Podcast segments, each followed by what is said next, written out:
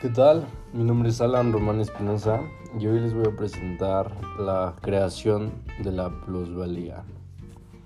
Bueno, para entender este tema em, vamos a explicar sobre la definición de plusvalía.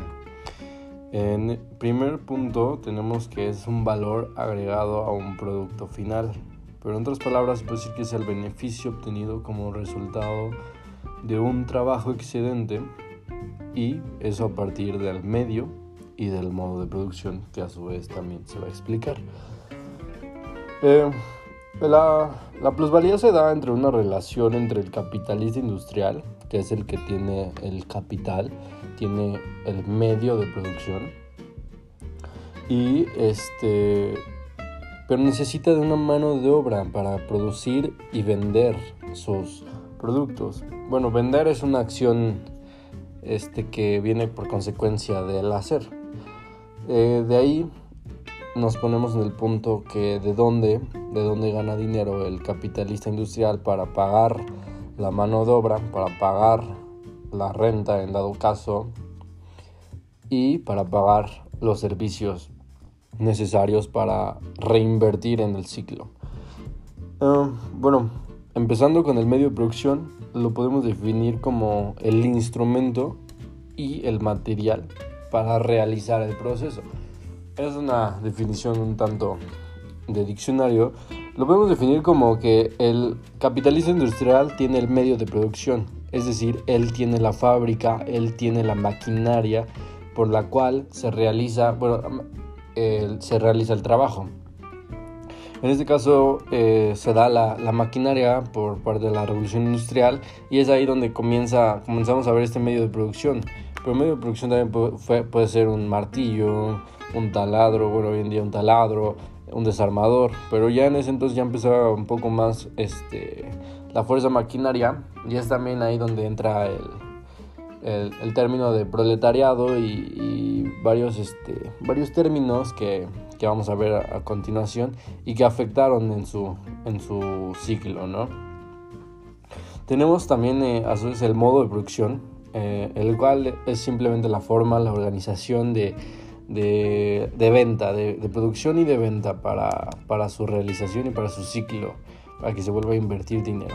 Entonces, este, por consiguiente tenemos cuál es el objetivo del, del capitalista, ¿no? El, objetivo del capitalista es este, producir un, un, producto, un artículo que se convierta en mercancía, es decir, que se, esté en el mercado y que de ahí este, sea consecutiva su, su venta y en otros ámbitos ampliar, ampliar este, sus, sus ventas, pero bueno, eso ya lo podemos decir como monopolios y eso ya es otro tema.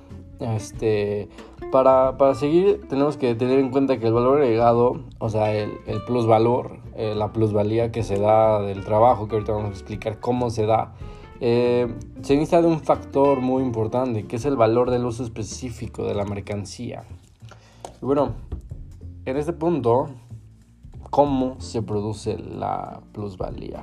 ¿Cómo se le da la plusvalía tanto al, al al industrial, al capitalista industrial, que es el que vaya está al mandato como otras personas, ¿no? Eh, eh, para, primero que nada voy a poner un ejemplo para tratar de explicarlo y de esa manera va a ser más fácil, espero. Bueno, primero que nada tenemos el obrero, el obrero es el que pone la mano de obra, el trabajo.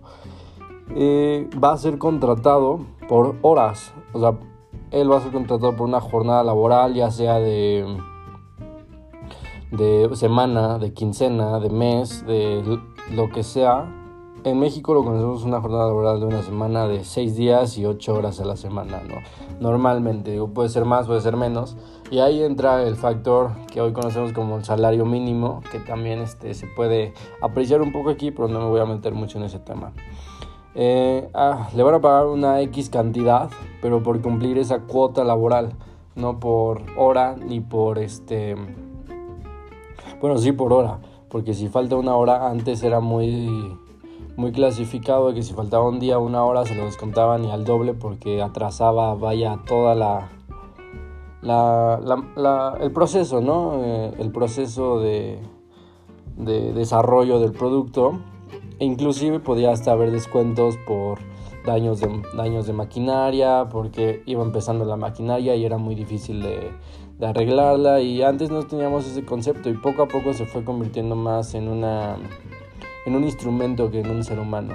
Pero bueno, este... Bueno, ya, ya explicamos que va a ser pagado por semana, por X cantidad. Y en este punto vamos a tener el plusvalor. El plusvalor sin darse cuenta el obrero.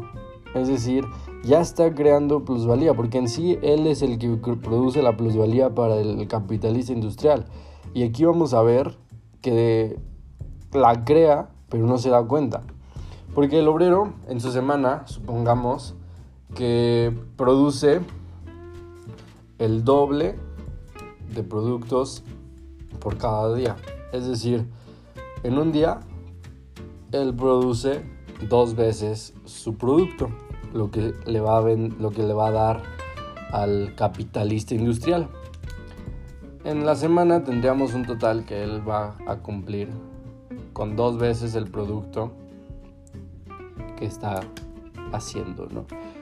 Pero aquí el problema es de que el capitalista industrial le paga menos de lo que debería ganar.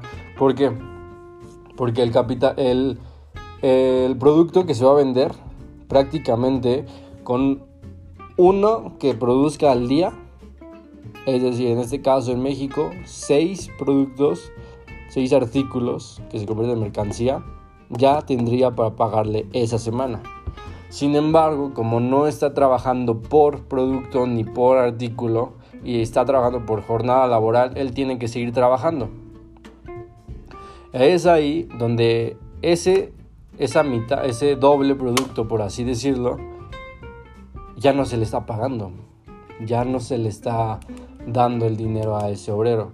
Es ahí donde también entra el término de alienación. Ahorita me gustaría hablar un poco más de eso en este, en este, en este tema, ¿no?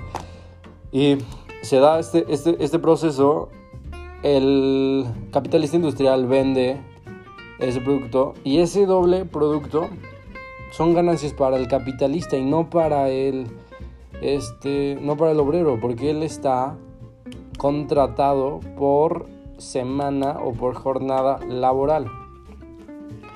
Es decir este también tiene que cumplir con una cuota.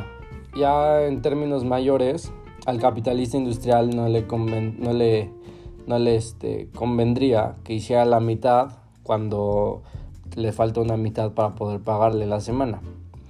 Este, en, este, en este proceso se da la alienación porque no tenemos...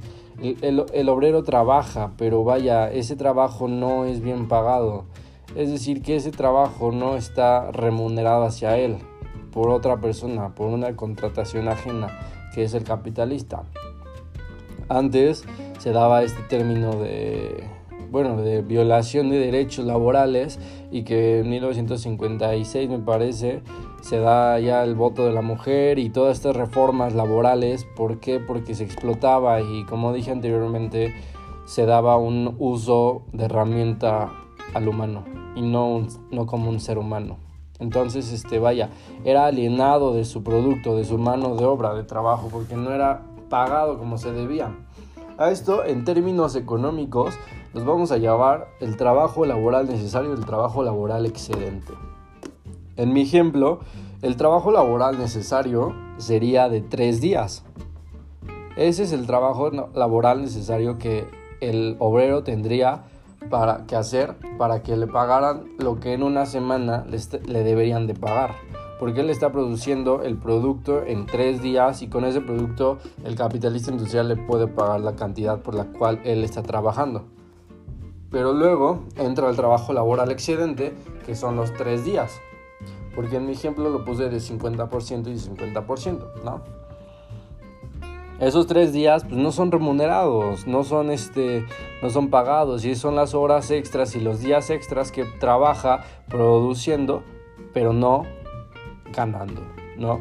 Ahí existe una violación de derechos y vaya una esclavitud o un plusvalor mediado de esclavitud, ¿no?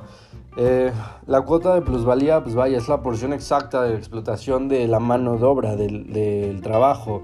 En términos económicos, eso lo, definimos como un porcentaje, por, porcentaje, perdón, donde, es decir, si hay un plusvalor del 100%, del, del 50%, del 80%, depende la relación entre las horas de trabajo y la ganancia y el producto necesario eh, en mi ejemplo, vaya, es una ganancia del 50% hacia el...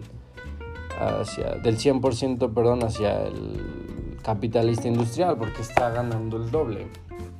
Es aquí donde tenemos la creación de la plusvalía, en pocas palabras, a base de mal, mal pagados y de explotación, de alienación y de varios factores que, influyen. Em, poco a poco se ha ido reduciendo este sentido, pero antes así era. Y este sería todo por mi parte. Espero ya haya quedado claro y les haya gustado. Hasta luego.